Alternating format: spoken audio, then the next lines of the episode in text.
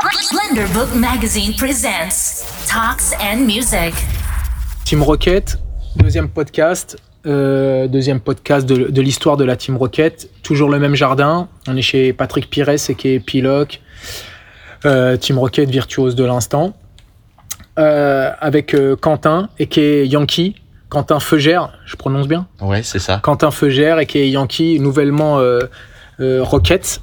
Et Hakim Achouch, euh, ici présent. euh, voilà, Team Rocket. euh, euh, virtuose de l'instant aussi, quatrième souffle avec Piloc, euh, Tout tout ce qu'on aime. On est là pour le podcast. Euh, merci à Blender de nous offrir euh, cette petite fenêtre afin qu'on puisse exprimer un petit peu nos, nos avis sur tout et sur rien. La semaine dernière, on était sur pourquoi aimerais-je le locking? Parce qu'on est des danseurs de locking Effectivement. et non pas des, lockers, des lockers, comme le dit euh, très bien notre ami euh, Louis Cabouz. Ce qui est totalement vrai. hein, quand tu Voilà, c'est vrai. euh, étymo- étymologiquement parlant, nous ne sommes pas des lockers. Voilà. On, est, on fait Nous du locking, On, fait- danseurs de on locking, pratique le locking. on pratique le locking. Parce que le mot est pris déjà. Voilà, c'est ça. Comme démocratie. Voilà. C'est un mot occupé. C'est un mot occupé. C'est un mot dont le sens est occupé. Et Comme bah, dans les chiottes dans l'avion, tu peux attendre longtemps. Et bah le, le locker, C'est un mot occupé. Voilà, c'est un mot. Par The Lockers. C'est un, c'est un nom. Un- nom que nous n'emprunterons pas. Et du coup, si vous voulez savoir ce que c'est que le locking, allez sur l'autre euh, podcast qui est Pourquoi aimerais-je le locking? Voilà, on a débattu pour essayer de vous donner envie d'aimer cette danse ou d'aller voir, du moins pour vous donner la chance d'aimer cette danse.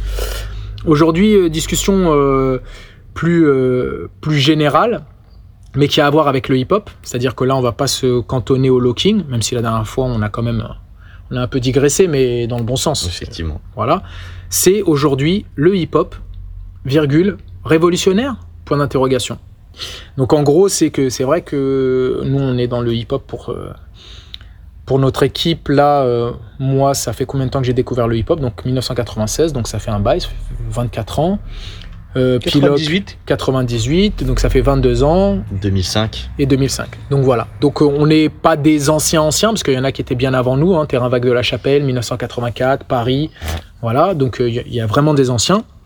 Mais c'est vrai que le message, euh, le message un peu qu'on répète des fois, même sans trop réfléchir, c'est sur... euh, Enfin, le message. Du moins, l'état d'esprit, c'est que le hip-hop, c'est quand même un mouvement révolutionnaire. Voilà. C'est un mouvement qui se veut anti-système euh, à plein d'endroits. Et c'est vrai que, on va dire dernièrement, ou j'allais dire c'est peut-être la, le fait de l'avoir traversé à diverses époques, donc fin des années 90 avec, enfin milieu fin des années 90 pour pour ce qui est de la France avec les histoires d'émeutes, euh, enfin toutes ces toutes ces choses là là où Mhm. le hip hop effectivement par le rap, pas trop par la danse à cette époque-là, mais par le rap était euh, mis en avant dans des chansons avec euh, NTM et IAM qui qui étaient à l'époque les, les porte-étendards de ce mouvement-là par le rap et ensuite la danse qui est arrivée en 2000 qui a pris le devant du du pavé avec euh, divers euh, divers danseurs, que ce soit à Châtelet ou, ou partout en France. Et c'est vrai qu'on a toujours dit le hip-hop c'est révolutionnaire. Tu vois, moi j'ai toujours eu ça en tête quand je suis rentré, ouais. c'était un mouvement, voilà, on, dan- on dansait dehors, on n'avait pas de, on n'avait pas d'école, on n'avait rien. On faisait ce qu'on voulait, on prenait un mouvement. euh, le truc qui était euh, porté au nu, c'est quand tu prends un mouvement et que tu le transformes à ta manière ou que tu faisais un truc. Mm, mm, mm. Voilà, l'idée c'est toujours de, de révolutionner les choses, de les faire avancer, d'innover. Et en traversant le truc, tu te rends compte de- quand tu as un petit recul. Puis nous, on a eu la chance de voyager à, à l'é- à l'étranger beaucoup, hein, avec, euh, avec Piloc, euh, Quentin aussi, qui commence à voyager Mhm. pas mal. C'est que tu te rends compte qu'en fait, on fait tous la même chose. Si jamais je résume, hein, c'est un peu. euh, c'est vrai, on- tu vas ailleurs. Tu vois, on parlait de l'Asie tout à l'heure, on a vu un post sur, un- sur, sur Instagram. C'était sur Insta le post ou sur Facebook, là, avec les claquettes? C'était euh, C'était- Facebook. C'était Ouais. Facebook, voilà. C'était Schizo qui m'a envoyé ça. Schizo, euh, qui, qui, est, qui est aussi euh, un, un activiste de la danse qui prend la parole pour aussi euh, parler un petit peu des valeurs, des choses, d'actualité sur, sur Facebook, et qui met un post assez marrant, C'est un message privé, ceci dit. un message privé, d'accord. Donc je vais pas révéler la- le, la- le contenu parce qu'on pourrait se faire attaquer par le CSA, mais, euh, mais en gros c'est un message qui, qui imageait ça, quoi. Quand tu vas à l'étranger, effectivement, certains pays d'Asie où tu vas voir 100 danseurs passer et c'est très très très compliqué de faire la différence Mhm. au-delà du physique. Parce que c'est vrai que nous, on n'a pas cette aptitude à reconnaître les visages euh, de certaines ethnies, mais ça, c'est dû à- au cerveau humain, c'est pas dû au fait euh, d'être raciste ou pas. C'est que c'est vrai, moi, au début, quand j'ai voyagé en Asie, c'était très compliqué de, ren- de- de faire la différence entre deux personnes. Mhm. Et quand tu les fréquentes pendant 10 ans, tu fais la différence entre un Coréen, un Chinois, un Japonais. un- Et donc, le hip-hop, quand tu voyages, où que tu ailles, en Europe pas mal, grâce au multiculturalisme, alors c'est c'est plus facile d'avoir des, des identités un petit peu marquées euh, ethniquement. Mais quand tu vas en Asie, mais attends, c'est tous les mêmes.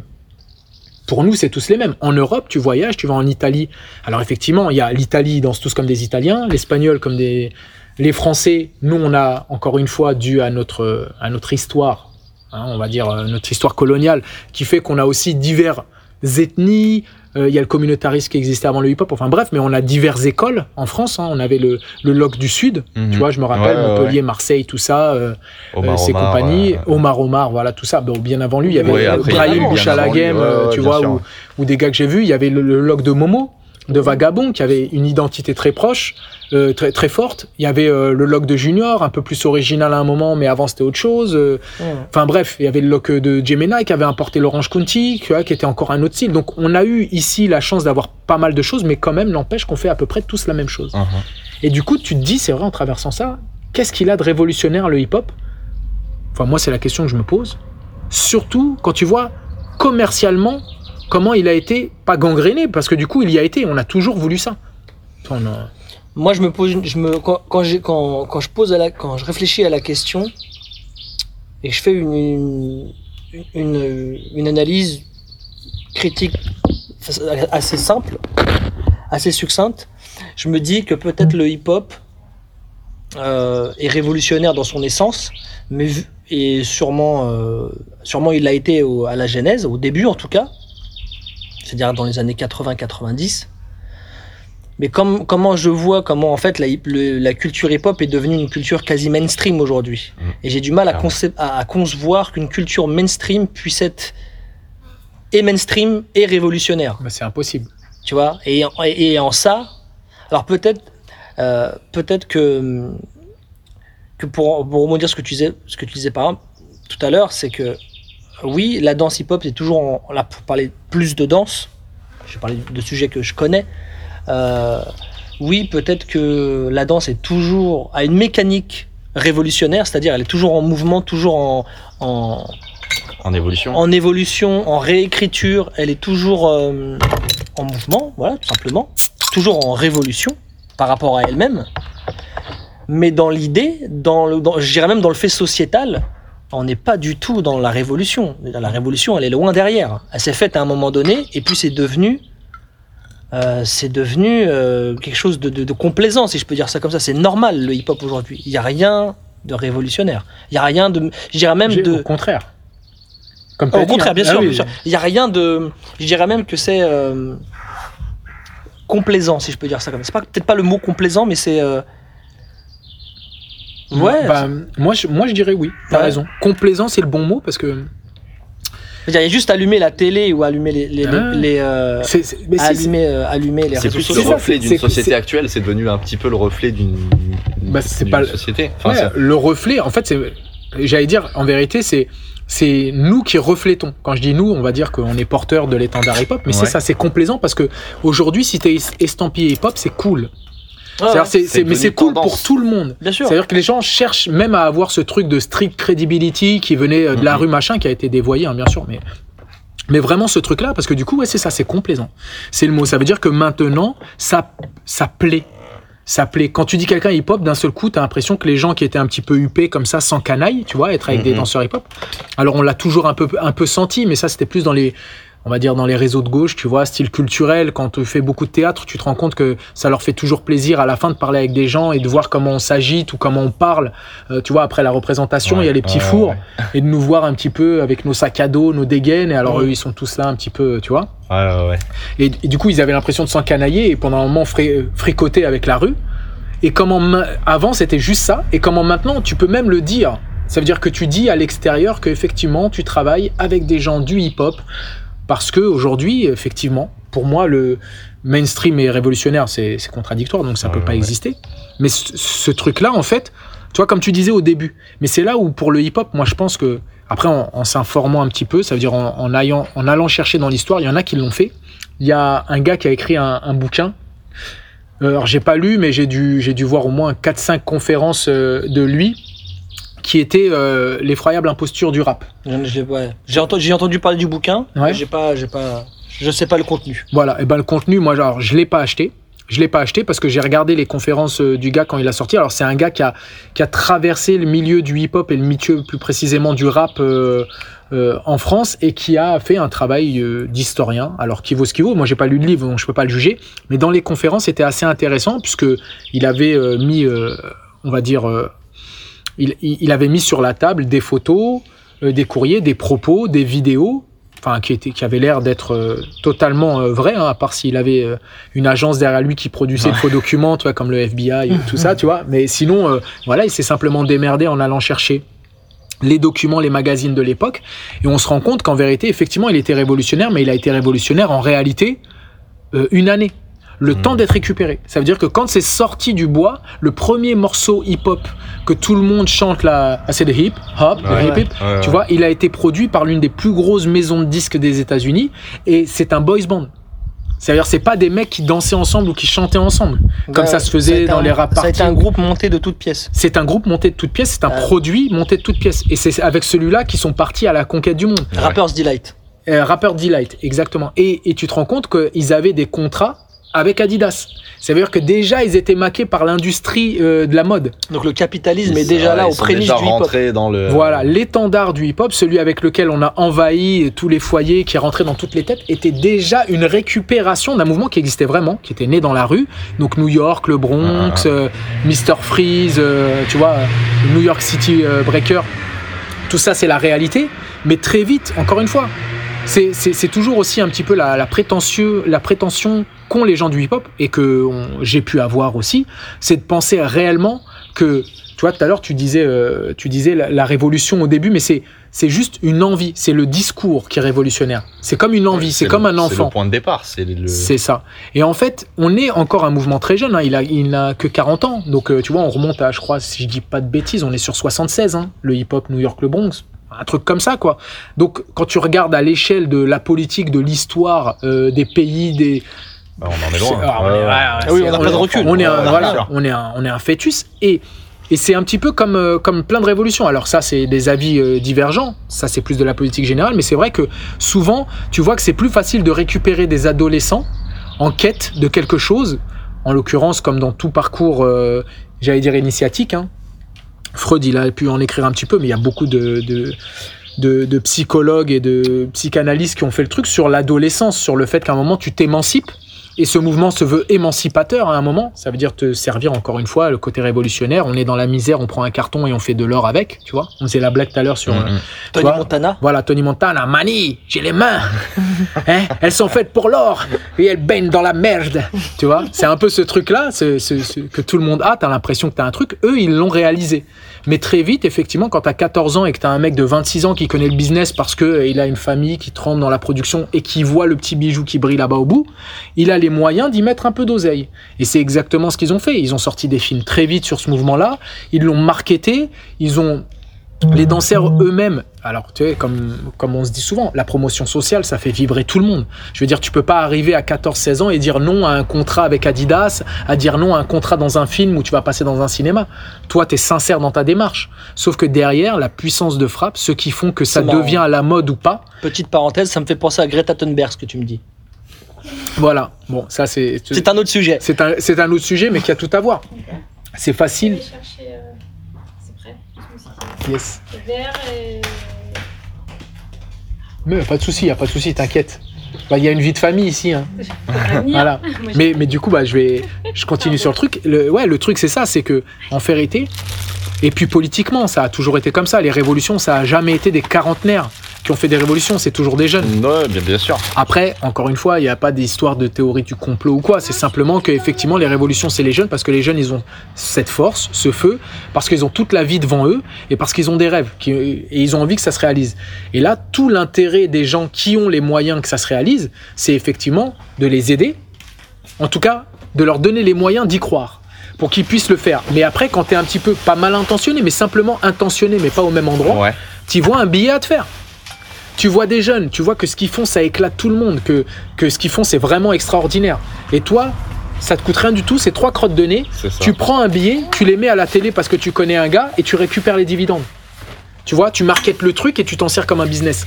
Eh ben, c'est malin d'un côté, mais du coup, ça nous a enlevé, pas la paternité de l'espoir, pas la, pas la paternité de l'envie, mais en tout cas, on a du mal après à se dire révolutionnaire quand on analyse ça. C'est de la récupération. Et Greta Thunberg, c'est un exemple. Ça veut dire qu'on prend une ado qui doit sûrement croire à son message, mais ce message-là, euh, toute intelligente, surdouée qu'elle peut être, c'est pas un message qui est né de, du temps de son existence. Non, bah non, Hein non, non, bah Voilà. clairement pas. Voilà, tu, tu lis Jean-Jacques Rousseau, il n'a pas écrit ses bouquins à 18 ans. Il a écrit des trucs à 18 ans, Mhm. mais il n'a pas écrit ses bouquins à 18 ans. Et même avec Internet, tu peux pas développer ta pensée à un âge aussi... euh, Aussi, euh, oui. voilà, moi ça me paraît compliqué. Tu vois, tu peux avoir quatre doctorats à 25 ans, tu vois, comme euh, bah tu vois euh, Idriss Aberkan. Aberkan, ouais, tu vois, Mais Idriss pensé- Aberkan, t'as pensé, quatre non doctorats à 27 ans, mais c'est quatre, go- quatre doctorats. Sa conscience politique, elle va continuer de grandir jusqu'à C'est ça. 50 ans. Ta pensée continue à grandir. Bien sûr, et à t'adapter, et à voir le milieu, et à te rendre compte de choses parce que tu les traverses. Et nous, dans le hip-hop, en fait, si jamais je le, je le voyais comme une sorte d'organe, euh, on va dire cohérent, homogène, nous, depuis le début, on nous laisse croire qu'on est révolutionnaire, mais à chaque fois qu'on nous accroche, on nous accroche à du marché. Mhm. Tu Bah vois, oui, oui, bah oui. Euh, on, peut, on peut dire tout ce qu'on veut. Aujourd'hui, là, euh, tu peux pas faire de sortie. Tu vois, c'est c'est comme. euh, voilà, là, les discours, on va être pas obligé d'en parler, mais on peut en parler. Tu vois, les histoires de révolution qu'on a. Puisque là, pour contextualiser un petit peu, je sais pas quand est-ce que les gens écouteront ce podcast, mais, mais avec. euh, comment il s'appelle? George Floyd? George Floyd. George Floyd, voilà, qui vient d'être, euh, a priori, on dit assassiné pour le moment, rien n'est. Mais en tout cas, euh, il y, a- il y a cette polémique-là. C'est compliqué. C'est compliqué parce que dans le milieu du hip-hop, ce qui sort, c'est que, comme effectivement, c'est un public qui vient à la base, hein, on va dire historiquement, qui vient des quartiers, Mhm. donc de zones prolétaires qui, étaient Qui- surtout. Ce qui a tendance euh, à clairement changer euh, avec le temps, parce que comme c'est devenu une culture mainstream, Ouais. ça touche des gens maintenant de Ouais. tous horizons. Ah ouais, C'est bah ça, oui, bah, historiquement, ça vient de là. Donc, du coup, même ceux qui arrivent aujourd'hui et qui euh, vivaient dans des conditions tout à fait décentes, et c'est tant mieux pour eux d'ailleurs. Hein, Il n'est pas, il n'est pas question d'être dans cette idée-là pour faire du hip-hop, mais en tout cas, historiquement, c'est ça. Du coup, les gens qui portent un discours, il y a toujours cet ADN Mhm. Ouais, ouais, revendicatrice ouais. Ouais, ouais. qui défend les droits des opprimés et des minorités. Et là, tu te rends compte que les gens dans le hip-hop, ça veut dire les gens que moi j'ai sur mon réseau Facebook, Instagram, comme tu le disais tout à l'heure, euh, Yankee, là, c'est que les gens te posent une injonction presque. Ça veut dire, c'est comme l'histoire de Je suis Charlie. Et pourtant, c'est les mêmes gens qui, quand Je suis Charlie est sorti, certains se sont levés. Moi, je sais sur mon Facebook qui ont dit oui, euh, je suis Charlie, euh, non, je ne suis pas Charlie, désolé, mais euh, machin. Et c'est les mêmes gens qui aujourd'hui vont mettre des mots entiers en disant je ne comprends pas, si jamais vous parlez pas, c'est que vous êtes contre. euh, Euh, machin. Exactement. Ouais, c'est C'est Exactement. double discours, mais c'est, et encore une fois, c'est tout à fait compréhensible parce que c'est du marketing, tu vois.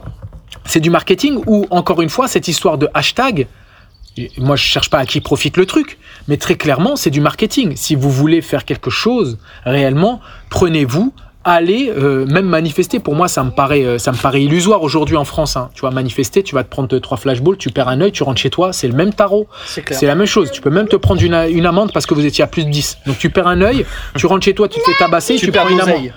Et t'as rien le droit de dire. Ça. Ah bah oui, t'as raison.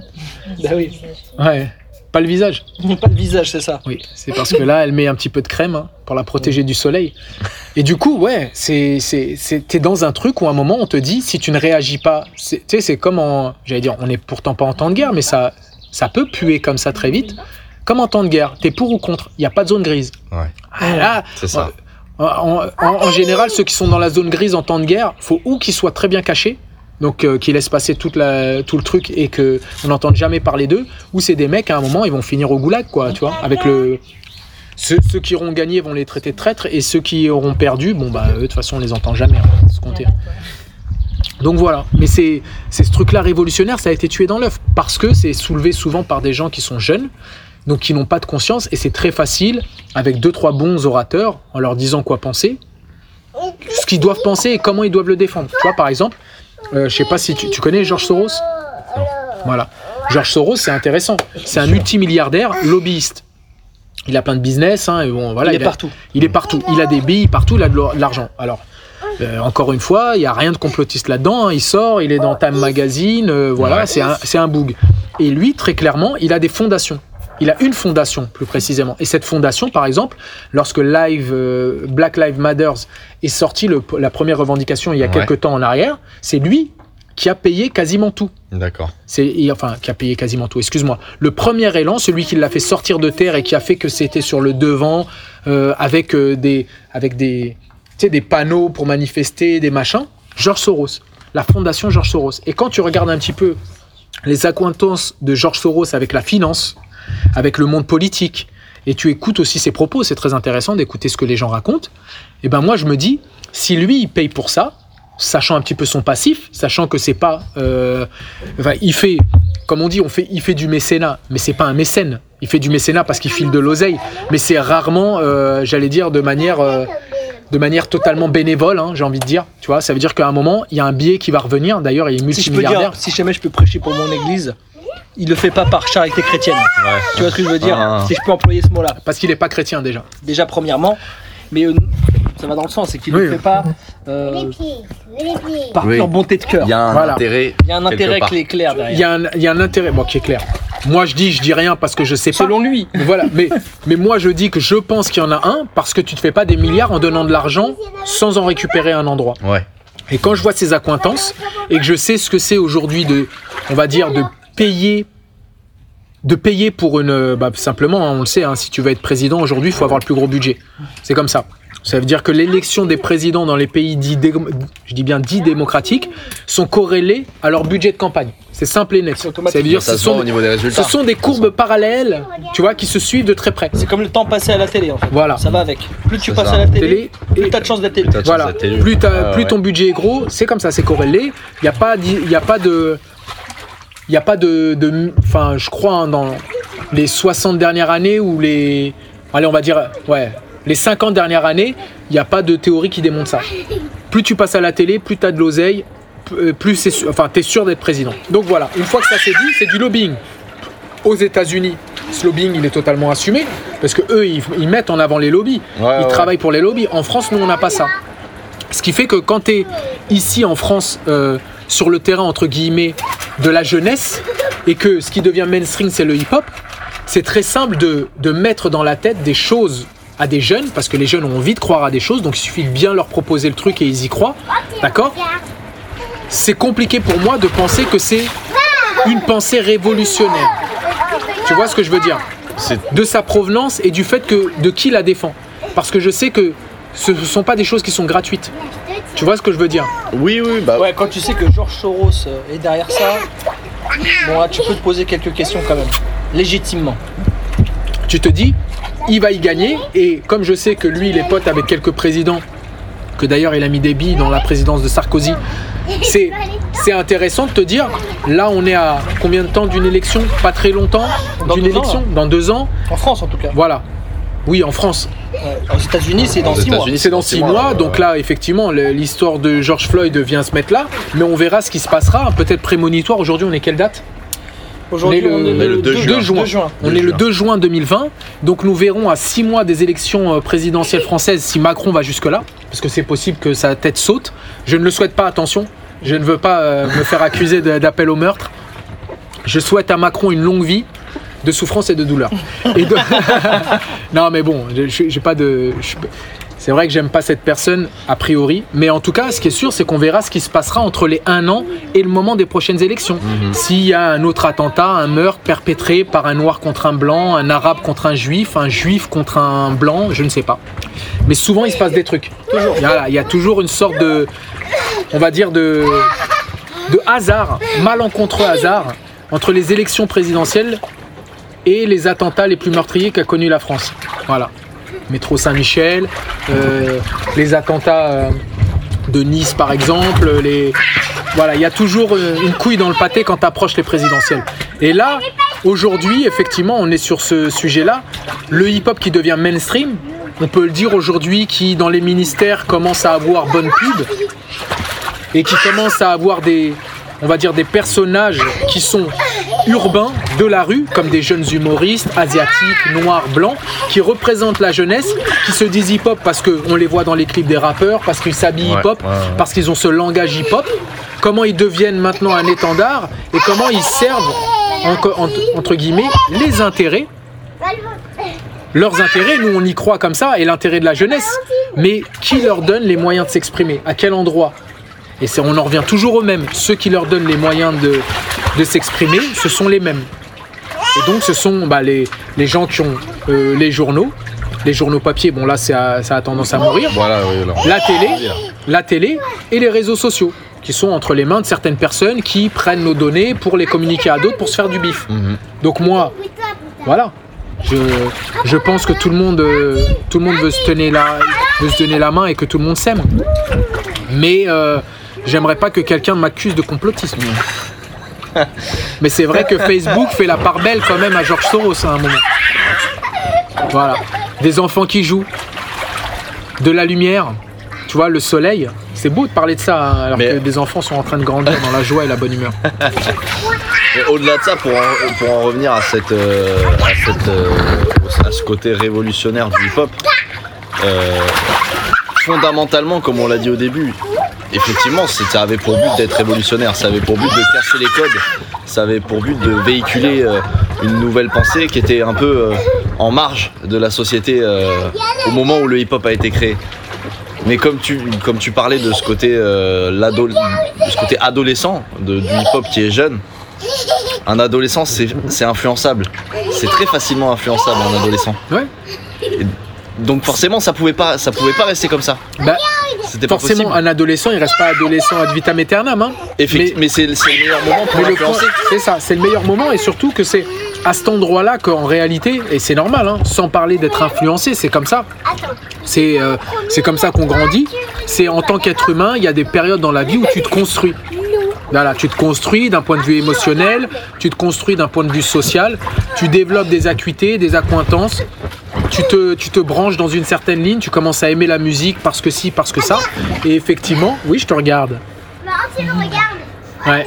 Et c'est, à ce moment-là, effectivement, alors c'est ce qui est beau, c'est le moment où tu es le plus influençable, mais c'est parce que c'est le moment où tu es le plus en capacité d'apprendre, tu as envie de tout apprendre.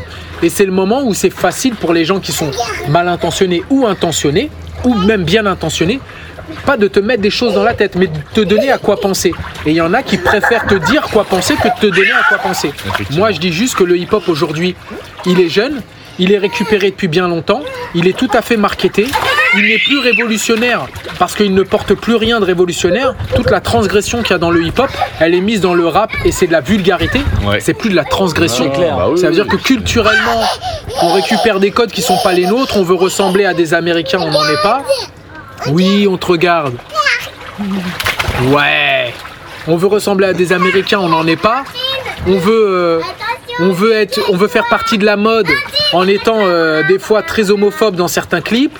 On veut, alors qu'on sait que la mode, elle est euh, très clairement gay friendly, ce qui est très bien pour la mode. hein. Ils sont quand même à, l'avant-garde, à l'avant-garde de la mode à plein d'endroits différents. Et du coup, tu as toutes ces incohérences qui, ne marchent pas. Et quand tu fouilles un petit peu, tu te rends compte, c'est parce qu'en vérité, le hip-hop, il a été dévoyé. Le hip-hop, c'est une porte d'entrée parce que ça se veut transgressif et parce que ça peut défendre des propos qui se disent euh, street, euh, tu vois, genre un peu dur comme ça, un peu cash. Alors qu'en fait, c'est tout le contraire. Les gens qui sont transgressifs aujourd'hui, c'est des gens de droite. C'est papa, hein, c'est pas maman lui. hein. Ça, c'est papa. Tu vois? Il se veut transgressif alors qu'aujourd'hui, être transgressif, très clairement, c'est d'être de droite. C'est pas d'être de, de gauche et dans la rue. Alors effectivement, hein, on n'enlève pas le fait que d'être victime du racisme, c'est compliqué. Mais je veux dire, être victime du racisme, c'est être victime. Enfin, moi, tu me dis du racisme, c'est pas plus grave que d'être victime euh, euh, d'un viol pour une femme, ou c'est pas plus grave. Tu vois, il n'y a pas d'échelle. Mais simplement, on est des victimes de la société, et c'est un petit peu comme le disaient euh, plein de rappeurs dans leurs euh, dans leurs morceaux et tout. Et Oxmo Puccino, que j'aimais beaucoup, tu vois, que j'aime toujours beaucoup, qui disait ça, c'est qu'il y en a, je me rappelle plus du, du texte en lui-même, mais c'est qu'à un moment, il y a, comment dire, tu, tu, tu laisses les chiens, tu laisses ces chiens se battre pour, leur gamelle, tu vois. Ouais, ouais. Ils sont tous le nez dans la gamelle et ils regardent pas le maître. Tu vois ce que je veux dire? Et nous, on est en train de se battre pour des trucs. On est en train de se dire, toi, tu devrais te, tu devrais te lever pour ça. Toi, tu devrais faire pour ça. Et on pense pas à tous se lever pour un truc qui est, enfin, qui, qui me paraît plus important. C'est, c'est simplement comment on fait nous pour gérer ça, sachant que d'autres le font pas pour nous. Tu vois? Donc voilà. Apparemment, ta fille en a absolument rien à faire de ce qu'on raconte. hein. Complètement. Elle est en train d'arroser Quentin. En même temps, quelque part, on est sur On son en terrain de parlera jeu. quand tu devras voter pour Macron. Dieu merci, c'est pas demain. Elle a le temps. Espérons, Ça y est. espérons que ça soit pas son fils. par contre. Le fils de Macron, j'y crois peu. hein. Mais bon. Bah déjà, avec, avec Brigitte, c'est bon. C'est mal barré. Donc, alors, mis à part ça, on est sur la révolution. Là, on, a, on est parti loin. hein. J'ai beaucoup parlé, les gars. hein, désolé.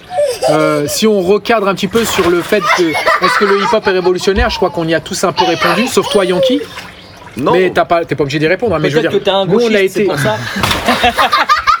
nous, on a été très affirmatif sur ce point-là. On pense que non. Toi, t'en penses quoi, toi?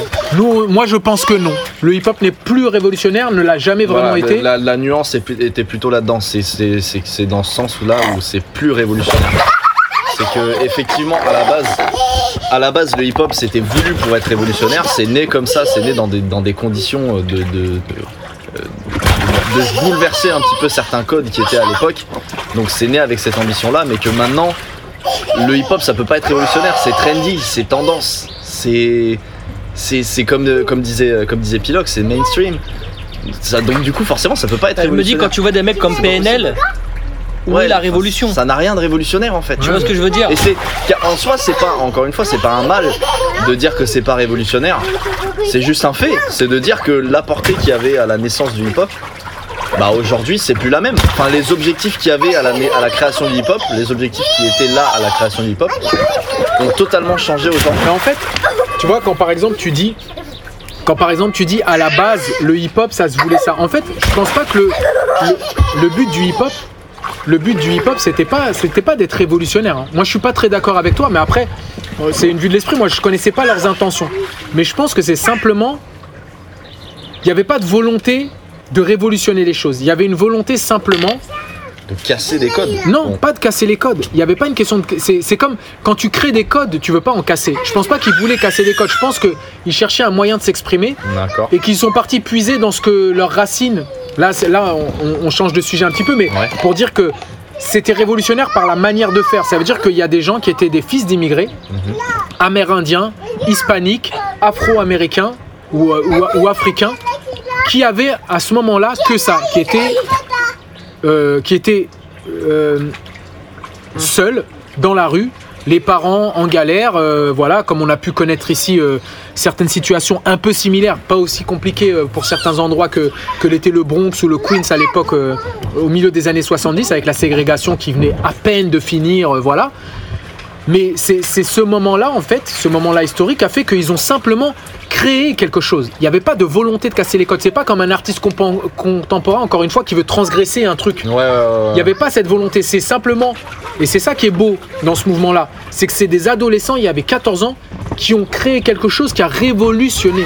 Ça, c'est vrai, qui a révolutionné la vision des gens. Ils se sont dit, attends, avec un truc, euh, des danses indiennes, des danses euh, indiennes, pour pas dire amérindiennes, hein, pour pas insulter non plus les gens, mais des danses indiennes, euh, d'Inde d'Amérique, hein, euh, des danses africaines, des mouvements comme ça, la culture hispanique de certaines pratiques de la danse et de la musique, on a pu simplement mettre les choses en place et ça a révolutionné l'industrie de la danse, de la musique, euh, de tout ce qu'il y a autour. C'est ça qui est beau. Mais ce qui a été récupéré, c'est exactement, c'est pas l'essence, c'est le produit.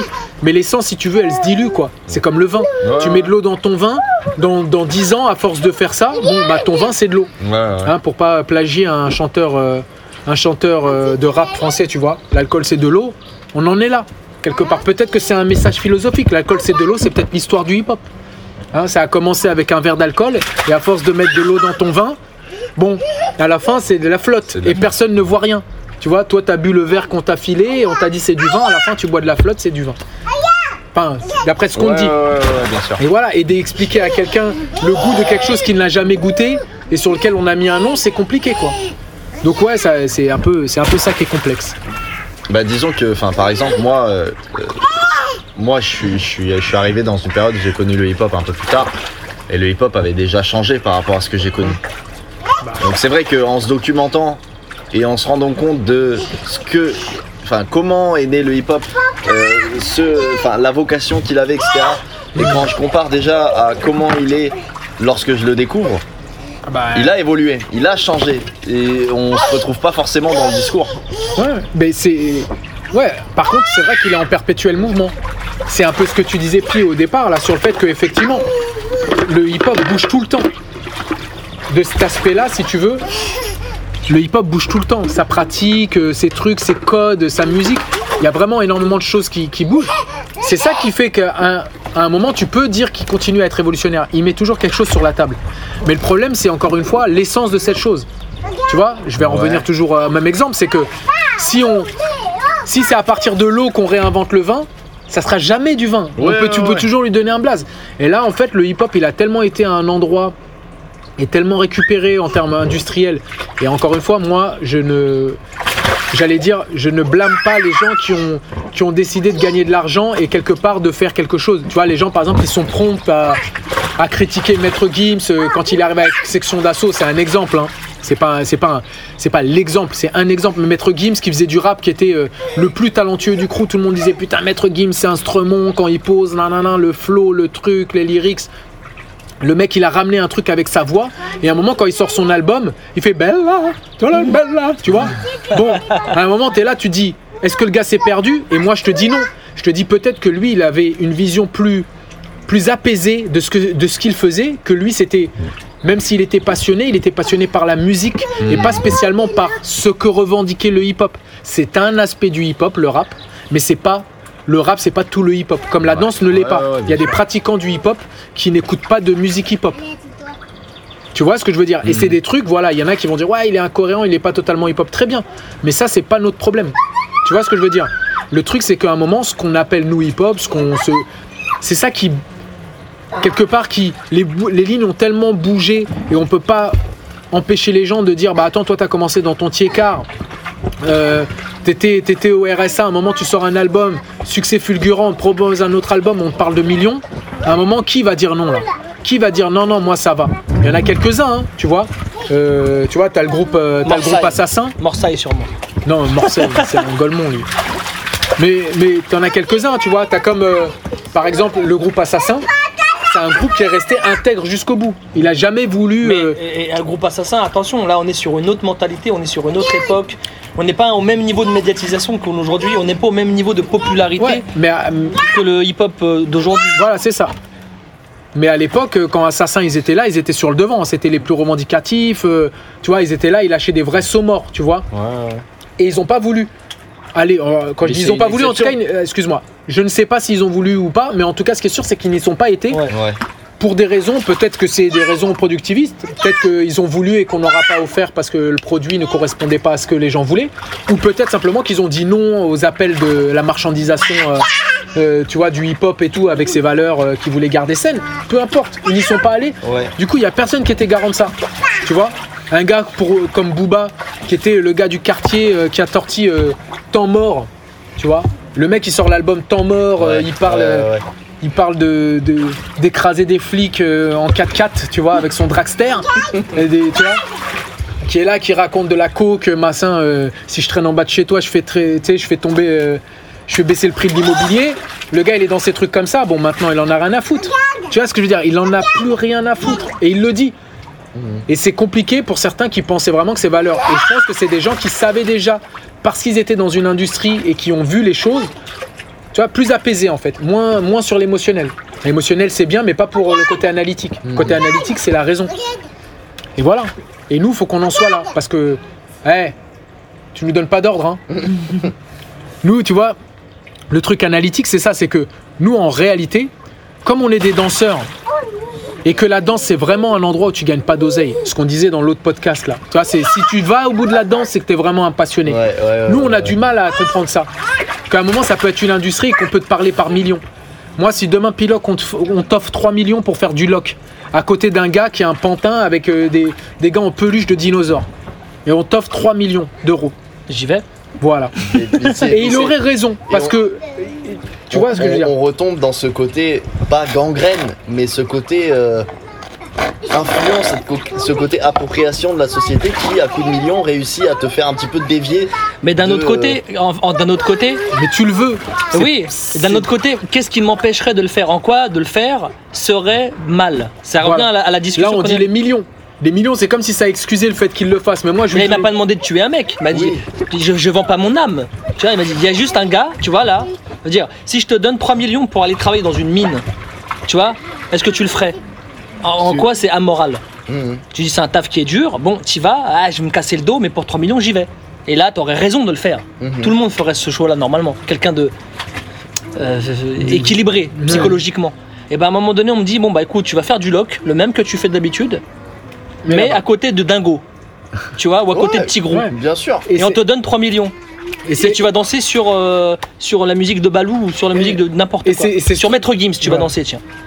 et Et bah franchement, 3 on a millions, dansé sur Maître Games en plus. Non mais en plus le, le truc Mais à c'est que l'époque où c'était bien quand même. c'est ce truc, c'est ce truc de valeur en fait. Comme nous dans la danse, j'ai envie de dire, on est, on est plus à l'aise pour parler de ça parce que pour nous c'est inconcevable. Mhm. Ça veut dire que pour nous il n'y a pas de perspective qu'on te propose 3 millions pour danser à côté de Dingo. Oui. Donc on peut bien faire les beaux. Tu vois, comme on dit, la critique est facile, l'art est compliqué.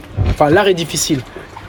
À un moment, un chanteur qui commence dans sa carrière, il a déjà la possibilité d'une perspective de vue qu'un jour, s'il vend assez d'albums, il pourrait gagner des Eh millions. ouais, Oui, c'est c'est ça. ça. Donc lui ça, déjà, il a, il a mentalisé. C'est pour ça que que. toi dans ta tête, tu sais que quand tu as fait la...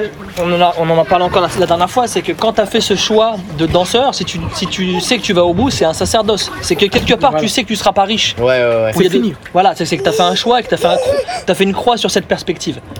Et tu te dis, il y a, il y a une, chance infime, si tant Oui, est qu'elle que existe, mais elle est infime. euh, de- de- Ouais. que tu deviennes euh, Kamel ouais, ou que ouais, tu deviennes euh, un truc comme ça. Mais si jamais tu t'en tiens à, tes, à ta passion et à tes, et à tes comment dire à tes objectifs ou à ta, euh, ouais, ta ligne directrice, bah voilà. Au mieux, tu pourras euh, Tu feras une belle voilà, carrière, voilà, belle machin. carrière, tu, Voilà, subviendras à tes besoins et aux besoins de ta famille. C'est le mieux que tu peux espérer. Ouais. C'est dans, dans, dans, l'état dans, dans lequel l'industrie de Ouais, la danse hip-hop existe aujourd'hui. Tu finirais, tu voilà, tu Donc C'est finirais. vrai que quand tu commences ça et que tu dis bon bah je fais le grand saut et j'y vais, tu sais de facto et, immé- et- et immédiatement que bon la richesse, Mm. l'oseille, les te pue et la coke et tout ça là, tout ce que Booba euh, clame, Ouais. il y aura pas, ça sera pas Ouais. pour toi. Et quelque part, j'ai envie Mais de te dire, Mais c'est c'est pas mal. et c'est plus sain. hein C'est peut-être plus sain pour toi. Oui c'est ça, c'est des jugements de valeur après. Oui, Voilà. Parce qu'il y a des prostituées très bien et de la coke très bonne. Il y a un moment, euh, tu vois, encore une fois, rien n'est bon dans l'abus, mais euh, avant l'abus, euh, Il y a la bois. il y a la boîte. non mais c'est ce truc-là où le hip-hop révolutionnaire, ça existerait si réellement aujourd'hui, j'allais dire, il n'investissait pas tous les codes de presque de la bien-pensance. Toi, tu parlais de la complaisance. Bon voilà, tu vois, tu regardes n'importe quelle pub, c'est des mecs qui prennent des poses en jogging Adidas, machin. Tu vois où est-ce qu'ils sont partis chercher les poses.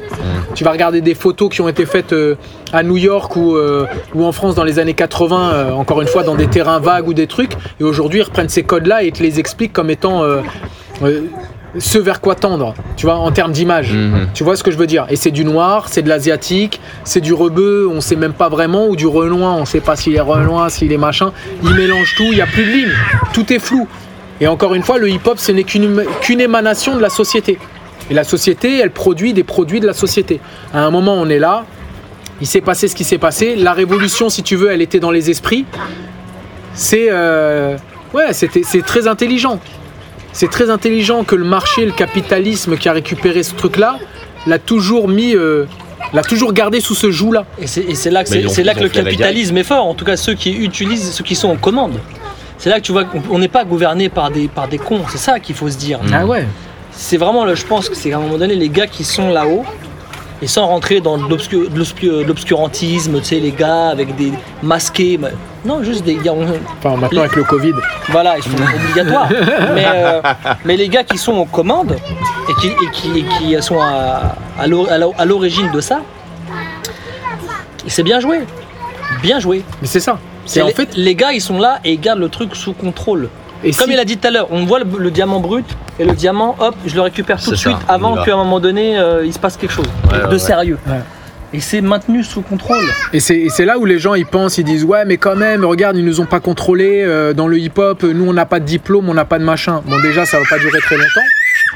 Et puis en réalité, Et, si ouais, Et c'est pour faire, pour faire une, une espèce de parenthèse par rapport à ça, c'est que maintenant les diplômes ils, vont, ils, sont, ils sont en train de se structurer, là, on, on- on y tend, Mais on y tend aussi parce que, en parallèle, pour faire un point, un écho à ce qu'on disait tout à l'heure, c'est que c'est mainstream. Ouais, voilà, mais bien sûr. C'est Ouais, totalement ouais, mainstream. Tu vois, ça veut dire un diplôme dans les années 80, c'était hors de impensable. Ouais, ouais, Parce que c'était encore à la limite révolutionnaire, peut-être, Mm. ah, dans une certaine mesure. Aujourd'hui, salle. aujourd'hui, ça, ça, ça, ça, ça coule de source. Source, tu vois, je veux dire, euh, c'est la suite logique. Ouais. Tu vois, je veux dire, là, à un moment donné, euh, Et demain, tu verras un président de la République en casquette. Tu vois, on n'est pas à l'abri. On n'y est pas, c'est peut-être un peu trop tôt, mais mais à un c'est ça. bah déjà, il fait des signes chauds, C'est- il ça fait veut dire presque des signes de gang, Macron, des fois. Ouais. Mais c'est non mais c'est c'est le truc effectivement que maintenant toute cette histoire de révolution dans le hip-hop, c'est une question, c'était une fausse question, hein, c'était une question rhétorique. Nous on avait on avait notre conviction là-dessus. Après on pourrait en parler avec d'autres gens qui pensent le contraire. J'ai animé d'ailleurs euh, avec Sonic M qui avait organisé comme ça une une conférence sur la mode, le- la mode dans le hip-hop et le hip-hop dans la mode. Tu vois, la question qui a quand même avec un peu de nuance, c'est vrai que là, on, on avait des gens qui étaient passionnés, des gens de hip-hop passionnés, qui aimaient bien la mode, voilà, le côté urbain, tout ça, qui, qui pour certains avaient développé leur marque et fait des choses, euh, étaient activistes. Il y avait Sully Sefil qui était présent, Euh, il y avait euh, Zoé qui menait la, qui menait la, la conférence, Ouais. et moi qui étais présent avec Sonic M pour euh, encadrer un peu. Et euh, c'est vrai que quand tu entends les gens, ils ont envie d'y croire. Mais quand tu poses les faits sur la table, ils comprennent, ils comprennent l'incohérence, si tu veux, de ce propos. Le truc, c'est qu'ils veulent pas penser, pour certains, hein, ils veulent pas penser que c'est mort. Tu sais, comme on dit, ouais, c'est mort. Il y en a même un qui a dit le hip-hop est mort. Tout le monde a dit mais non, le hip-hop n'est pas mort. Non. Encore une fois la question qui a été posée et je me rappelle l'avoir posée à ce moment-là, c'est vous dites le hip-hop est mort, le hip-hop n'est pas mort. La question c'est qu'est-ce que le hip-hop? Tu peux pas dire que quelque chose est mort ou vivant si tu l'as pas identifié. Ouais, déjà. Et personne n'est capable de, de, de, de, dire ce qu'est le hip-hop. Et à partir de là, le hip-hop n'est pas mort parce qu'on continue à dire son nom, on peut le garder, mais est-ce que c'est le hip-hop dont tu parles? Comme on n'a pas de définition commune de ça, on peut pas dire qu'il est mort ou pas mort. Ce qui est sûr, c'est que pour toi, ce n'est plus ce que tu penses que c'était. Comme toi, tu disais, je suis rentré. Dix ans après, c'est plus ce que c'était. Moi, je suis rentré il y a 20 ans, ce n'est plus ce que c'était. Mais aujourd'hui, le hip-hop n'est pas mort, il est partout. Mhm. Mais si pour certains, dans leur tête, persiste encore une fois ce truc de le hip-hop est révolutionnaire, donc pour être révolutionnaire et transgressif, doit être à la marge, je le vois partout, donc le hip-hop n'existe plus parce que je le vois partout, ça fait, ça, ça fait se, toucher les fils, même si c'est cohérent. Tu vois ce que je veux dire? Ouais, ouais, ouais, C'est comme de reparler de la relativité, quoi. Tu vois? Si tout est relatif, alors rien ne l'est. C'est-à-dire que le fait de dire que tout est relatif, ça veut dire que si tu mets tout en perspective, il n'y a plus rien que tu peux mettre en perspective Ouais, en réalité. Tu vois?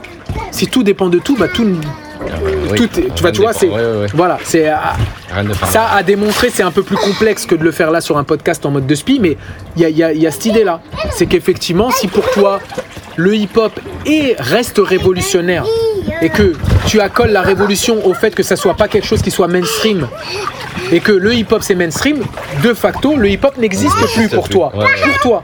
Mais le hip-hop est partout, par son blaze. Mais est-ce que le hip-hop c'est pas de l'eau? Est-ce que l'alcool c'est de l'eau? Est-ce qu'aujourd'hui dans la piscine euh, on va avoir le droit euh, à un débordement? Très probable. Très probable. C'est tout simplement que la, la définition du hip-hop a changé aujourd'hui. mais c'est elle ce a qu'on pas changé. ce qu'on- C'est ce qu'on. Elle a pas changé, Quentin. Elle a jamais existé. C'est quoi le hip-hop? Oui, oui. Voilà. Tu peux pas le dire parce que personne l'a dit. Tu vois. C'est, mais, mais ça, par exemple, tu vois, c'est, un- c'est une bataille qu'on peut avoir aujourd'hui si jamais vraiment on voulait faire du mouvement hip-hop quelque chose qui ne soit pas de l'ordre de la mode, quelque chose de pérenne, qui puisse transmettre des valeurs et tout. Il faudrait pour ça qu'on ait, on va dire, une sémantique déjà qui coule de, qu'on construit cette sémantique là elle existe. On a la langue française on a l'anglais mais nous en France on a le français. On pourrait construire des dictionnaires hip hop mais qui soient pas pour faire marrer les grands-mères parce qu'on a vraiment des termes. Et voir ce à quoi appartient et du coup ce qui permettrait à partir de cette sémantique de développer un truc qui est important pour moi c'est ce qu'on est en train de faire là hein. c'est simplement la linguistique ça veut dire de pouvoir expliquer aux gens avec un champ lexical bien défini et un, et un sujet bien défini, des choses qui sont très précises et qui ont à voir avec exactement ce dont on parle, avec une langue bien précise. Là aujourd'hui, les gens ils disent le hip-hop et ils continuent par pour moi et ils sont autour d'une salle avec 10 personnes sans que personne ne définisse ce que c'est. Ouais. Et ils s'embrouillent en disant Bah oui, mais déjà, vous êtes déjà sûrement pas d'accord à la base.